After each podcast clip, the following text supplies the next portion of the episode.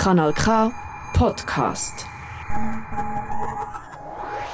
Guten Abend und herzlich willkommen zu deiner Dosis Literatur auf Kanal K. Wir reden heute über Lügen über meine Mutter. Wir sind der David und ich.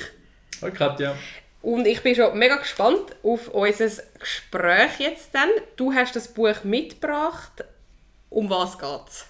Lügen über meine Mutter spielt zwischen 1983 und 1986 in der westdeutschen Provinz und erzählt die Familiengeschichte von der Ella. Das ist die Tochter von einer klassischen atomaren Familie, Mutter, Vater, Tochter. Und äh, das Spezielle an der, oder vielleicht gerade nicht das Spezielle, sondern das, was wahrscheinlich an sehr vielen Familien stattfindet, aber dennoch um das, was in dem Roman geht, ist, wie die Mutter eigentlich äh, unterdrückt wird.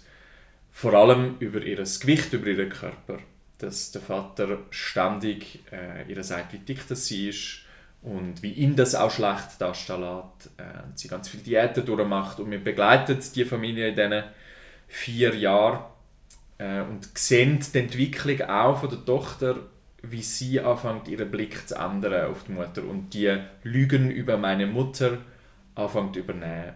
Und der Roman wird geschrieben aus der, aus der Sicht von der erwachsenen Ella, aus der erwachsenen Tochter, die zurückschaut auf die Zeit und eigentlich ähm, eine Liebeserklärung schreibt an die Mutter und versucht in dem Zurückschauen sich zu erklären, wie das, das überhaupt hätte können, so wie kommen, dass die Mutter so lange zusammengeblieben ist mit dem Vater, dass dass wie mit der Mutter umgegangen worden ist. All diese Themen sind Teil davon. Ähm, so sehr grob zusammengefasst. Danke für die Zusammenfassung. Und um noch ein bisschen Kontext zu geben, wer ist die Autorin Daniela Dröscher? Sie ist, und jetzt Klingling, kommen ein paar Parallelen. Sie ist 1977 geboren und aufgewachsen in Rheinland-Pfalz. Das ist auch dort, wo der Roman Lügen über meine Mutter spielt.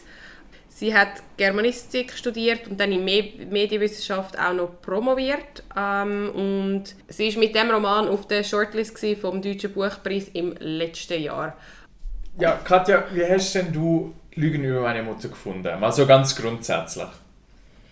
Ich habe es geliebt. Ähm, ich habe es als Hörbuch gelost und das gibt dem Ganzen natürlich nochmal eine andere Qualität ich habe es wirklich binge gelesen, was das ein Ding ist. Ähm, ich habe irgendwie mich, also das Hörbuch geht irgendwie 11, 12 Stunden. Ich habe es wirklich innerhalb von einer Woche wow. mir reingezogen. Ich bin völlig eingetaucht in die Welt, wirklich in die, in die Provinz in den 70er oder in den 80er Jahren ähm, in Westdeutschland und völlig in die, in die Familie eigentlich äh, oder Teil von dieser Familie. Und ich habe es vor allem sehr, sehr rührend gefunden. Und also tragisch, aber es hat mich wirklich berührt. Und ich habe am Anfang gedacht, ich, wir haben ja schon, schon ein bisschen vorbesprochen, über was wir reden wollen. Und als ich aber angefangen habe hören, ähm, nicht lesen jetzt in dem Fall, habe ich gedacht, es wird, um, es wird auf etwas ganz anderes rauslaufen.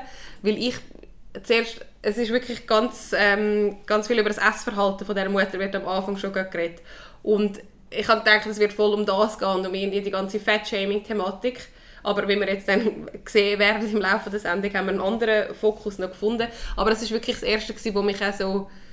Ich glaube, ich habe dir auch geschrieben, so, oh, ich habe glaube Angst, um darüber zu reden, weil ich finde die, also, ist jetzt vielleicht ein bisschen persönlich, aber so die ganzen Essverhalten-Themen, ich glaube, viele kennen das, aber irgendwie ist das etwas, was mich, mich sehr triggert und vor allem so, dass der Diätwahn und so das Wollen Kontrolle haben über das eigene Essverhalten, hat mich irgendwie grad, das ist das Erste, was mich abgeholt hat. Mhm.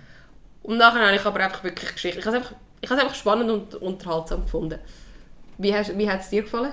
Mir ist es ähnlich gegangen. Ich habe es, ich habe es wahnsinnig gerne gelesen.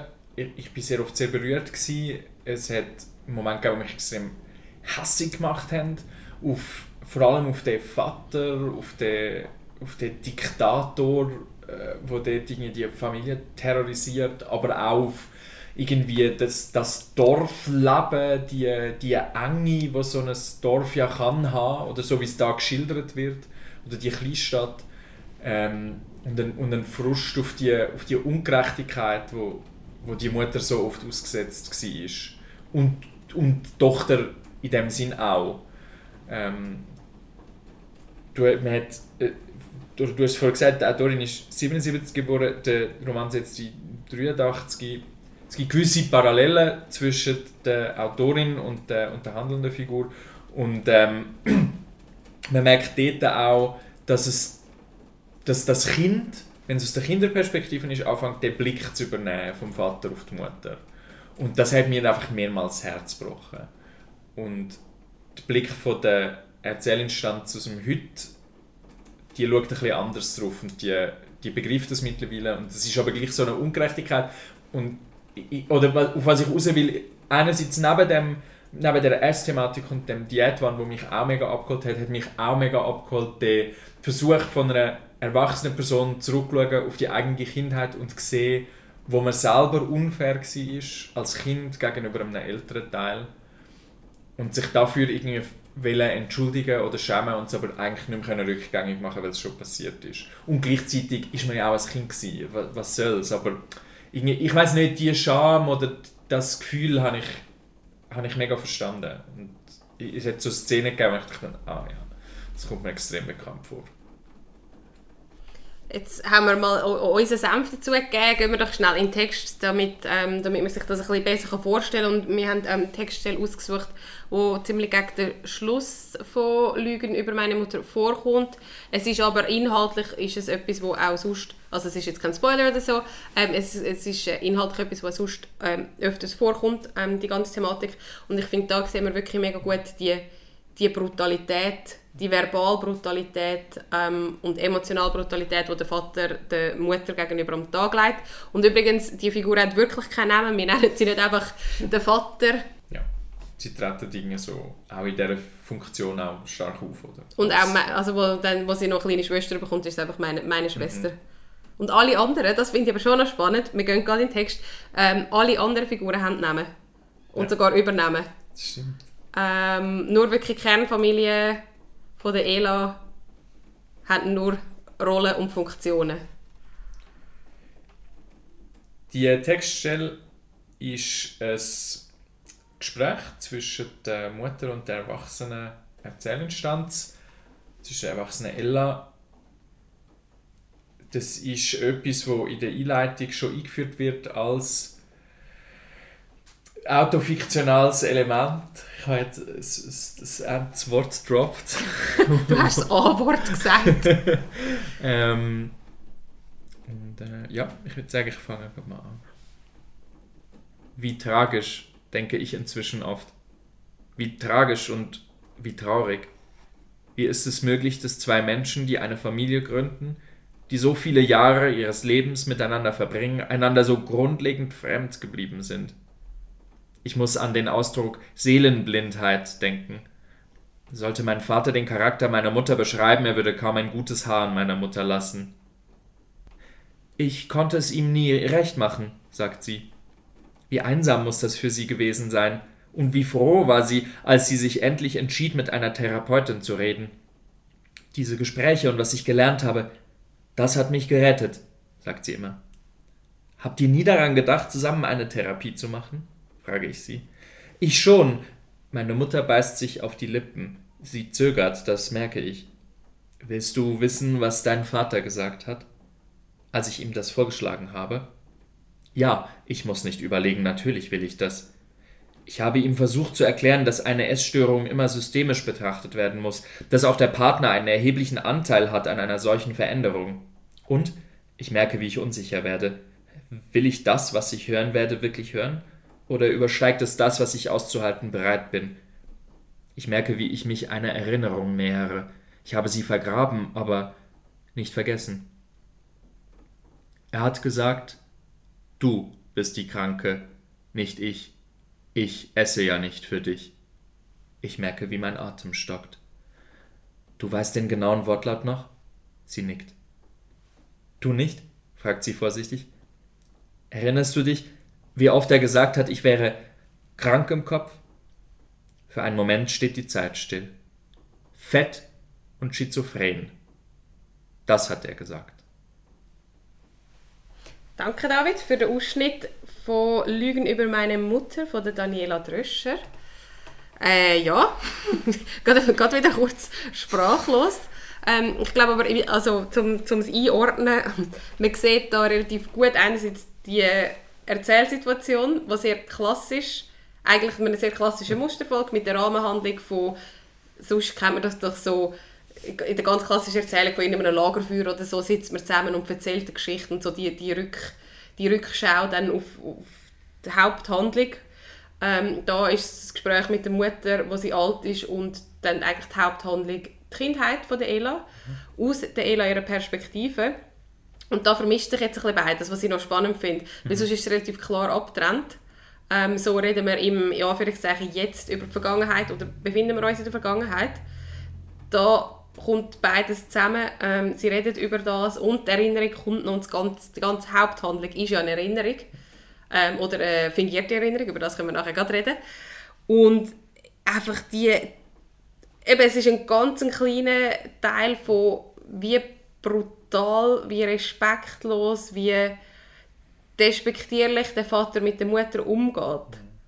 Und es dreht sich eigentlich wirklich alles darum, dass sie zu dick ist. Mhm. In jedem Zusammenhang. All, und es, es ist völlig absurd. Es ist ja, es hinterlässt einen so sprachlos. Mhm. Irgendwo, auch beim Lesen immer wieder, wo man, wo man sich nochmal aber auch, oder, oder das Spannende, glaube ich, ist ja schon auch, dass es, das ist ja durchaus eine Tatsache, dass der Wert vom weiblichen Körper früher, aber ich würde behaupten, nicht nur früher, einfach sehr oft über das Gewicht und über das Aussehen, über das Äußere halt einfach wird, wird, wird äh, der Wert der Frau liegt im Äußeren. Und egal was sie macht und was sie erreichen will, vor dem Vater scheitert sie immer, weil sie zu dick ist. Was auch immer das dick heißt, in dem Fall. Der Körper wird nie ausführlich beschrieben, dass man wüsste, was heißt das überhaupt. Und das ist glaube ich auch, weil es einfach egal ist, weil es mhm. oder ja. Ich wollte zwei Sachen sagen mhm. zu dem. Also doch, es wird schon zum Teil beschrieben, ähm, aber es ist ja natürlich auch wenn man jetzt noch mal ein bisschen erzählt, theoretisch, wenn man vorgeht, die Tochter und die Erinnerungen von dieser Tochter ist natürlich sehr, sehr eine unzuverlässige Erzählerin. Mhm. Ähm, und es wird beschrieben aus ihrer Sicht. Dann ein, ein, eine Szene ist mir geblieben, ähm, wo sie wirklich im Auto sitzt und ich meine, ein Autositz ist ja so mehr oder weniger eine Größe, die man sich vorstellen kann und wie wirklich sie so beschreibt, wie ihre, ich weiß nicht, wie sie es nennt, Hintern, so drüber, mhm. drüber quillt. Aber es kann ja einfach sein, ich habe früher auch das Gefühl gehabt, irgendjemand ist mega gross wo nicht gross war oder so, die, in der Erinnerung sind Sachen ja immer anders, als es irgendwie in der Situation mhm. war. Und darum ist es völlig unklar, wie die Mutter aussieht. Ähm, es gibt schon so gewisse Indikatoren, wie sie bestellt dann immer in dem Ulla Popken, heisst glaube ich, mhm. so ein... Ähm, da ist Übergröße noch der richtige Ausdruck. Das ist auf jeden Fall der, der im Buch gebraucht wird. Ein Übergrößenkatalog und dann so, ah, jetzt habe ich nur noch die kleinste Übergröße. Das heißt, es gibt schon so eine gewisse Range, wo, wo man sich vorstellen kann, wie das Volumen von dieser Frau ist. Aber es wird nie ähm, eine Kleidergröße genannt, explizit nicht, also nicht explizit. Und es wird nie ähm, das Gewicht genannt, obwohl sie phasenweise, und das habe ich wirklich auch, äh, das, habe ich, das, hat, Gut, mich, das, ja. hey, das hat mich zerstört. Sie hat müssen antraben, einmal in der Woche, und das macht mich gerade wieder mhm. völlig fertig, ähm, und wo der, der Vater sie gewogen hat. Mhm. Ich habe die Vorstellung allein, dass man vom Lebenspartner gewogen wird. Also es ist auf allen Ebenen einfach völlig falsch. Ja. Ja, so, so Szenen hinterlässt mich immer noch sprachlos. Was ich noch wollte sagen zum ähm, der Wert von der Frau definiert sich über den Körper. Was ich da sehr spannend finde, ist, dass sich auch der Wert vom Vater über den Wert mhm. vom Körper von der Frau definiert. Mhm. Ähm, er macht sie verantwortlich für sämtliches Versagen. Und er ja. ist eigentlich schon wenn wir jetzt die Standards nehmen die er nimmt, für erfolgreich oder nicht, ist er ein rechter Loser. Ja. Zuerst gilt er so ein als erfolgreich, ähm, weil er von einer Bauernfamilie ist, wenn ich es richtig im Kopf mhm. habe, und dann aber technischer Zeichner ist, was in dieser Zeit dann so ein, halt ein höher gestellter, oder ja, einfach ein höher gestellter Beruf ist als das Bauern. Er schafft es dann aber nie, befördert zu werden was ihm mega wichtig ist. Was ihm mega wichtig ist. Und das ist das ganz klassische Kleinbürgertum, wo da so so klar vorkommt. Und es ist aber nicht, dass er nicht gut schafft, sondern es ist, mit so einer Frau kann ich ja nicht erfolgreich sein. Mhm. Ich meine, aber geht's noch? Wenn ich, ich kann dich nicht mit das Weihnachtsessen nehmen und dann haben die Leute das Gefühl, es gibt dich nicht oder was auch immer oder du siehst einfach nicht schön genug aus, wie soll ich befördert werden. Äh, das kommt immer wieder. Und das ist ein grosses, grosses Thema äh, im Buch und, und wird dann von der Tochter auch immer wieder übernommen. Was die Szene gibt, äh, wo mich auch so erschüttert hat, was auch wieder von wegen unzuverlässige Erzählinstanz. Ähm, die Tochter wird, wird ins Schwimmbad und die Mutter kommt mit. Und sie hat das Gefühl, alle Leute starren meine Mutter an, weil sie so dick ist. Und sie schämt sich so in Grund und Boden. Und das ist auch so. Also, ich, ich glaube, einerseits kennt man das so, das Schämen für die Eltern. Also, das kennt, glaube jeder. Ja. Äh, Unweigerlich müssen lachen. aber gleichzeitig ist es auch die Brutalität von dem Kind, wo, wo anfängt, den Mutterkörper am Anfang mit 6 so als schön immer zu beschreiben und dann die äh, in Anführungszeichen Unschuld verliert oder der, der offene und gutmütige Blick verliert und den Blick vom Vater anfängt zu übernehmen und sich aktiv anfängt zu schämen für die Mutter. Und das ist halt auch ganz, ganz schlimm. Als, sehr gut eingesetzt auch als Teil vom Erwachsenwerden, dass man irgendwie eine gewisse Gutmütigkeit vielleicht verliert oder eine gewisse, ich weiß auch nicht was. Äh, und so die sind ja auch gesellschaftliche Blick, die väterlichen Blick. Ähm, Ich finde es dort spannend, das ist eine wichtige Szene für die ganze Handlung eigentlich, wenn es ein, ein Kehrpunkt ist oder ein Wendepunkt, Kehrpunkt, so wie beim Autofahren, ähm, ein, ein, ein Wendepunkt ist, was ich eben genau wie du gesagt hast, die Unschuld verliert und ich finde, man merkt es recht extrem bei den Beschreibungen, wo wie sie über ihre Mutter redet. Am Anfang hebt sie die schönen Sachen oder die für sie schöne Sachen hervor. Das schöne Gesicht, die schönen Haare, ähm, irgendwie immer gut angezogen und das kehrt dort. Und was ich spannend finde, ich bin jetzt nicht mehr sicher, ob das in den ähm, Erwachsenenstellen ist oder in der, auch in der Erinnerung, fängt sie sogar an. Ich glaube eben, es ist, und das hat mich noch fasziniert, es war als, aus der Kindperspektive, fängt sie an, ihre eigene, ihre eigene Wahrnehmung sogar zu reflektieren. Dass sie sogar sagt, dass sie, sie hat so ein schlechtes Gewissen dass sie sie jetzt auch so wahrnimmt. Und vorher ist wirklich die bedingungslose Liebe, die mega schön ist. Ich finde auch die Beziehung am Anfang von Mutter und Tochter mega herzig. Und das kehrt dort.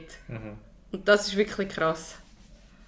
Ja, ich habe ich es vorher schon gesagt, ich will vielleicht doch, wenn wir noch über, über so Autofiktion, wenn wir das noch ein bisschen schneller erläutern vielleicht, oder wieso dass das, oder was ich, oder weil wir jetzt gerade über, eben so, über die eigenen Blick reflektieren und der erwachsene Blick dann zurück auf das und so, ähm, Daniela Tröscher, David, oh mein Gott.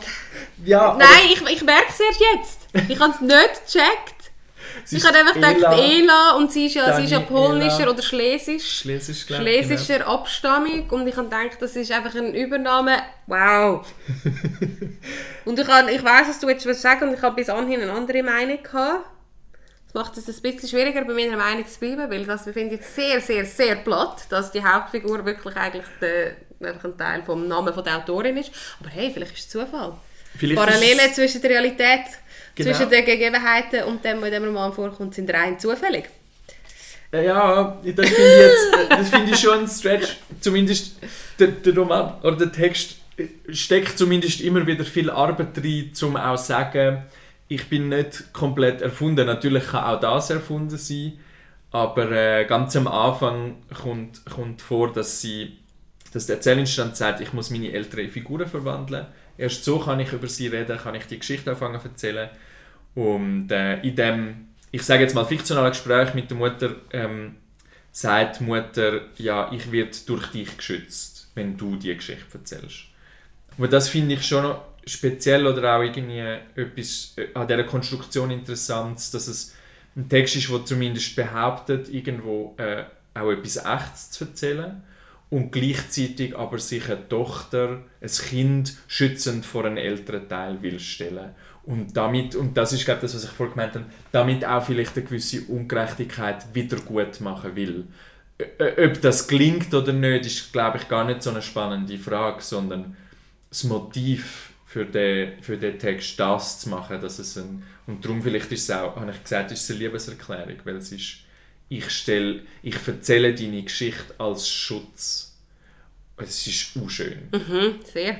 Und das tüpft einen, glaube ich, auch so. Und darum nimmt es einen so mit. Weil so eine, so, es ist so ein liebesdurchtränkter Text. Ob er jetzt fiktiv ist oder nicht, finde ich, ist er mega... Bei aller Brutalität und bei allem Schrecken und Gewalt, die vorkommt, spürt man die Liebe extrem. Von der Tochter zu der Mutter. Ja. Ja, weil zwischen den Eltern gibt es glaub, wirklich keine Liebe. Ich glaube, es ist auch nicht mal Hass. Ich weiß nicht, was es ist, was zwischen denen ist. Oder es wird vielleicht zum Teil zu Hass, wenn man so aneinander gefangen ist. Was ja schon auch so ein, ein klassisches Motiv ist für, die, für das Leben in dieser Zeit, in, in der, nicht nur, aber in der Provinz noch stärker, glaube ich. Oder so wird es zumindest erzählt, dass man so aneinander gefangen ist und nicht kann gehen, weil Scheidung ist ja noch viel schlimmer oft als nicht. Also weißt, ja. die gute Familie kann man spielen. Was hast denn du gemacht aus dem, dieser Verbindung oder dem Setting?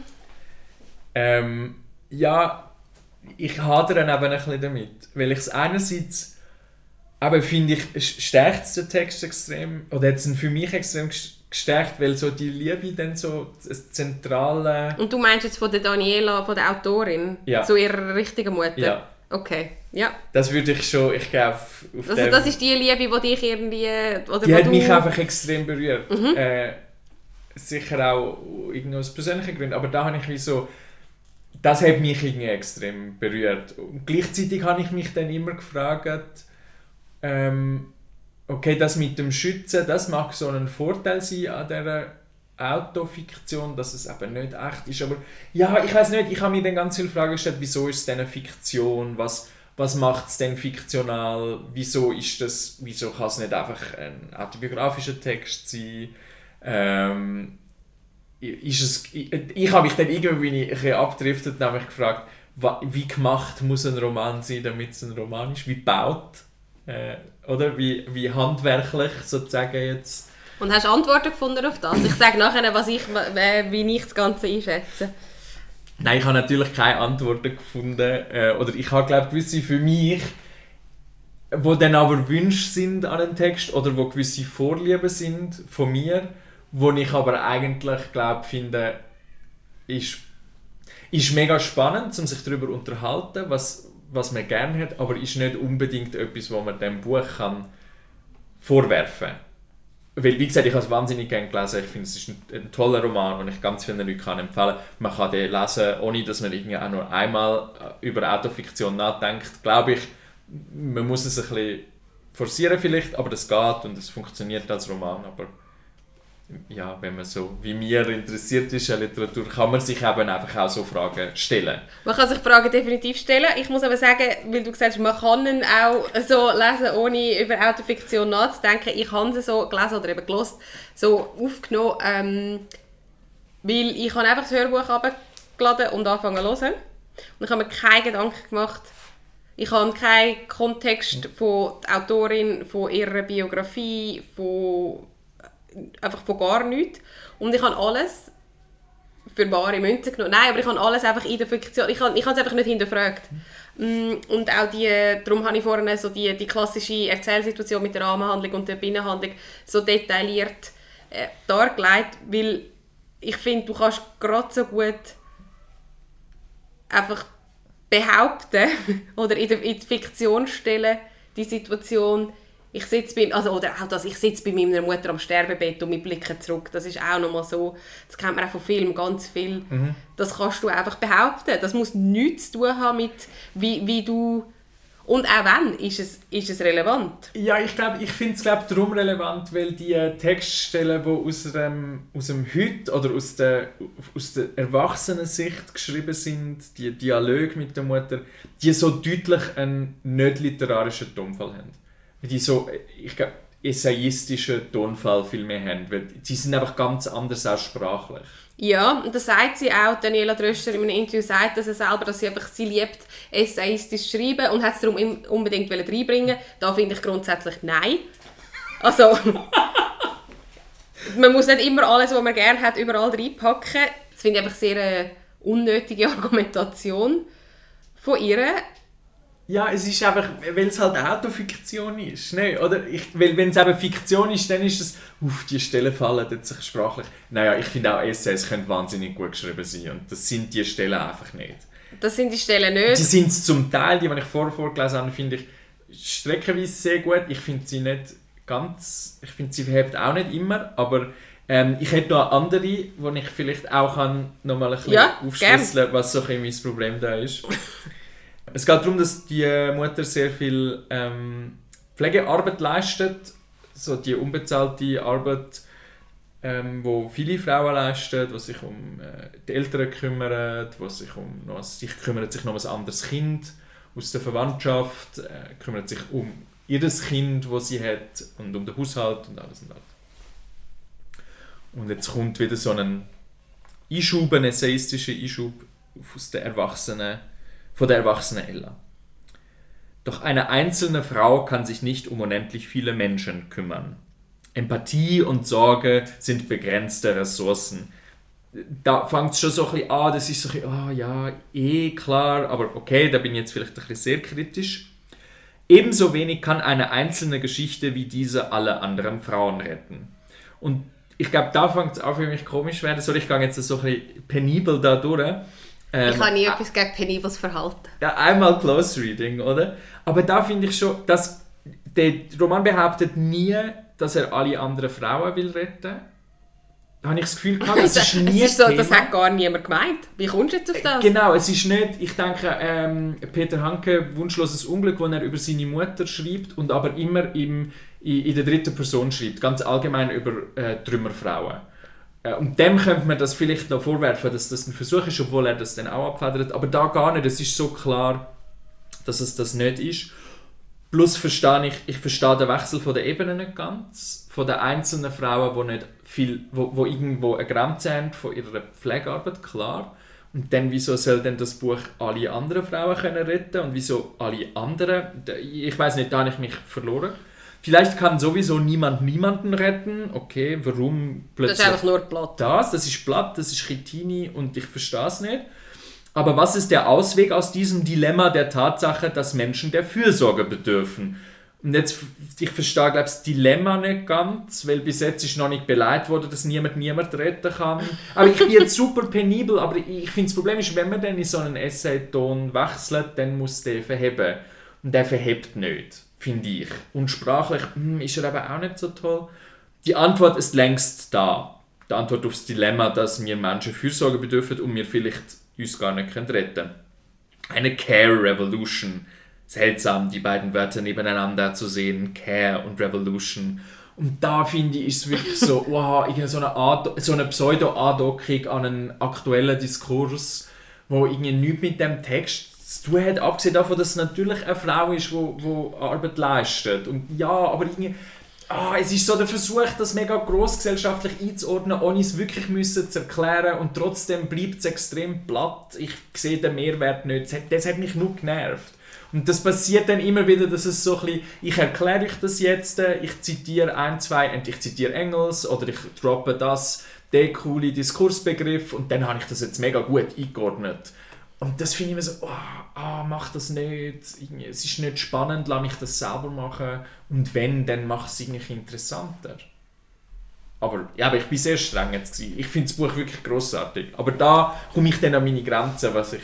Ich gebe dir völlig recht, der Ausschnitt ist wirklich ein bisschen nervig und ich finde es sehr amüsant, wenn du ähm, in Dialog trittst mit dem Text, was man ja immer macht beim Lesen, aber jetzt noch so, so laut. Ich finde vor allem, weil du ähm, Stichwort an aktuellen Diskurs anknüpfen, mit dem die ganze unbezahlte Care-Arbeit, Care hey, das kann man nicht sagen, Care-Arbeit, ähm, ist ein grosses Thema und Und ein wichtiges Thema. Ich will gar nicht sagen, dass ich das irgendwie nicht... Also, Voll, aber eben so ein aktueller Diskurs ist ja die ganze toxische Männlichkeit und ich finde, die wird wirklich, zum dich zu zitieren, Show, don't tell. Oder beziehungsweise das wird eben they show and they don't tell, oder? Habe ich das richtig um Ja.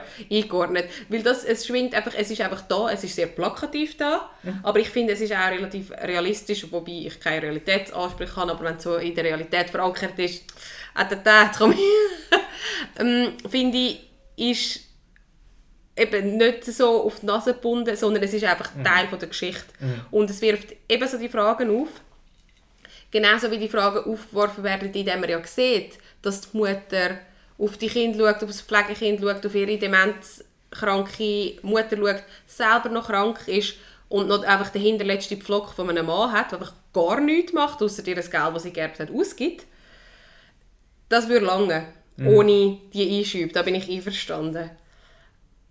Und die sind, glaube ich, eben geschuldet daran, dass, sie hat, dass, dass der Text will ein autofiktionaler Text sein Und dann finde ich, verliert der Text. Äh, nicht grundsätzlich, weil er autofiktional ist, sondern weil die, das Mittel gewählt worden ist, um ein autofiktional zu machen.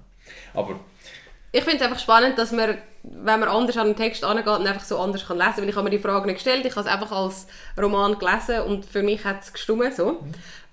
Ich, vor allem finde ich es eigentlich lustig, weil ich ähm, echauffiere mich ja gerne über Autofiktionalität. Mein, mein Triggerpunkt ist in der Regel, wenn Autoren oder Autorinnen über Autorinnen schreiben und wie sie jetzt Mühe haben zum Schreiben und ihr äh, hartes Leben. Ihres so, das, also erstens sind es einfach so viele Klischees und es ist immer sehr langweilig. Da ist es natürlich spannend, weil es ist sehr viel mehr Distanz da zu, zu der Autorenperson, geht das so, zu der Autorin, weil sie Kinderperspektive einnimmt und das ist einfach ganz ein anderes Setting. Darum habe ich es auch nicht so, so klassische Autofiktionalität, wie man es vom Kracht kennt, wie man es vom Stuckrad kennt. Darum ist es mir auch nicht so aufgefallen. Grundsätzlich haben wir aber schon ein paar Mal festgestellt, es gibt einen rechten Trend in Richtung autofiktionaler Literatur. Haben wir alle Geschichten erzählt? Können wir nur noch über uns selber reden, David? ja, das, ich frage mich das auch. Ich meine, äh, Annie Ernaux hat mit ihrer autofiktionellen Literatur den Nobelpreis gewonnen.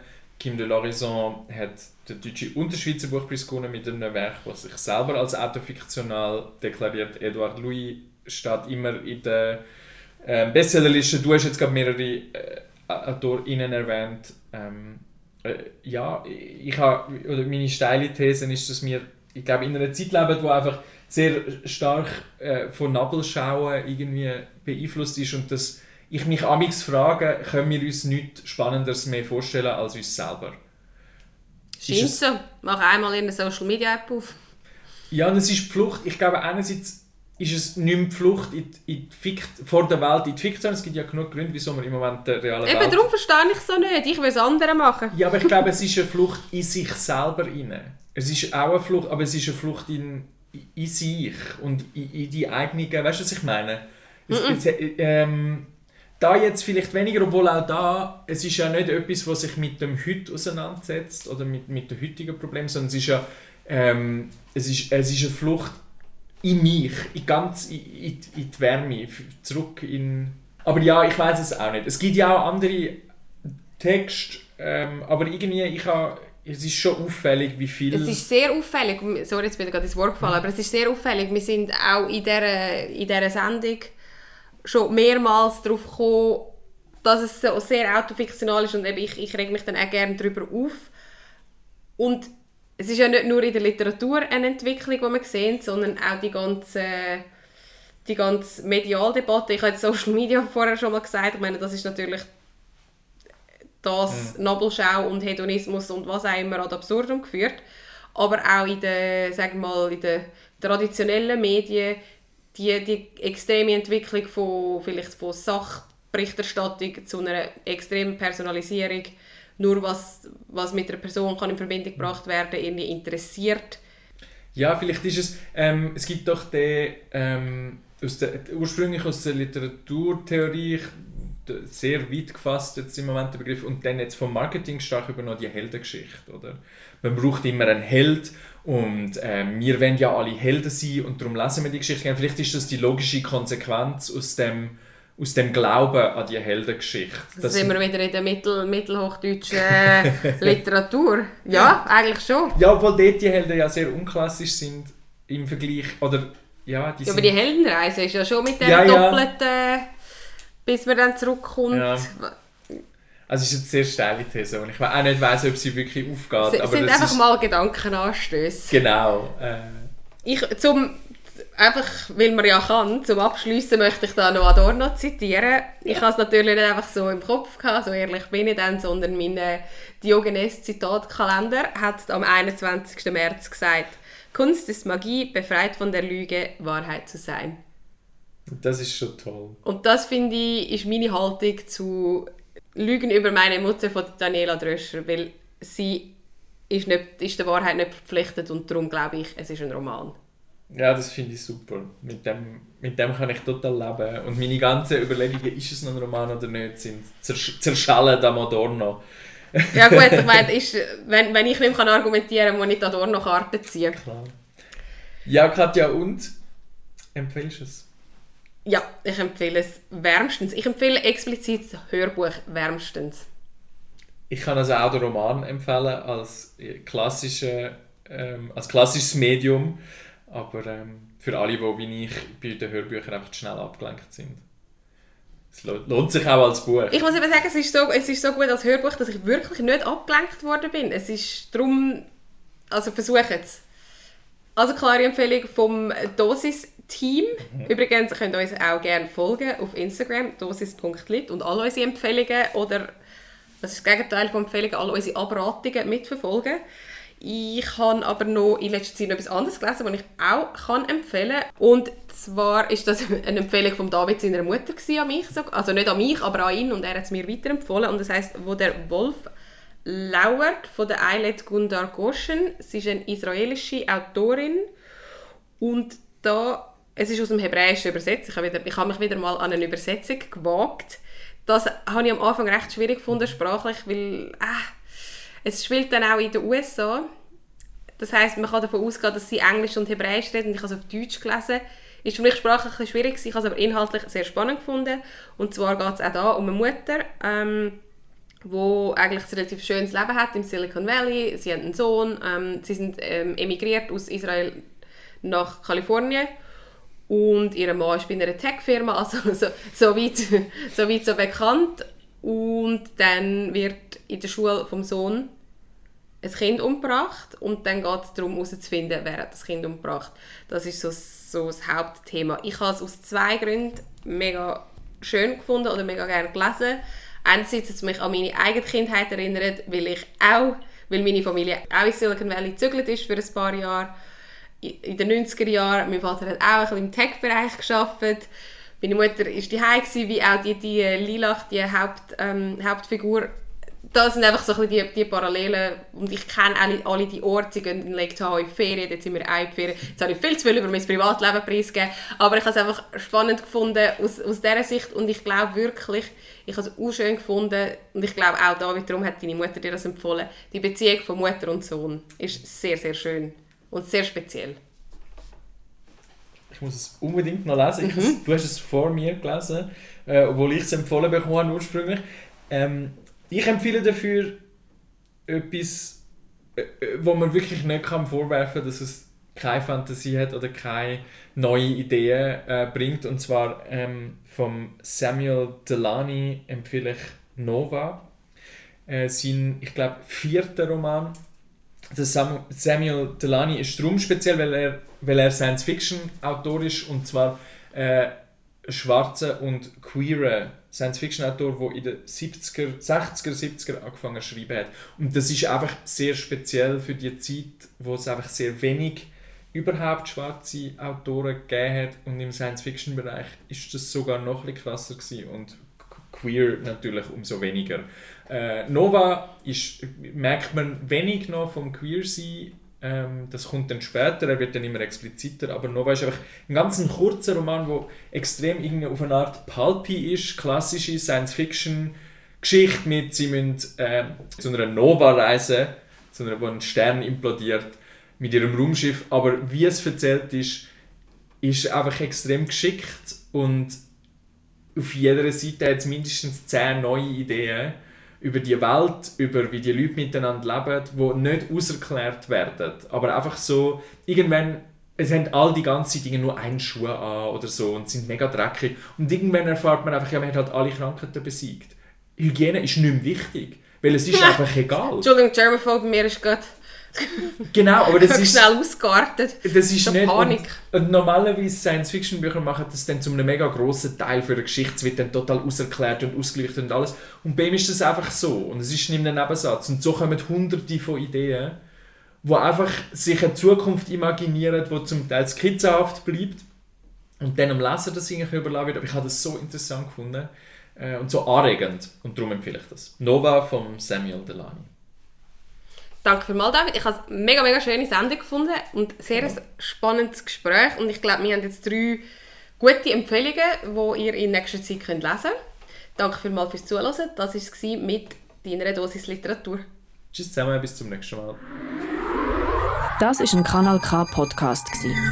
Jederzeit zum Nachhören auf kanalk.ch oder auf deinem Podcast App.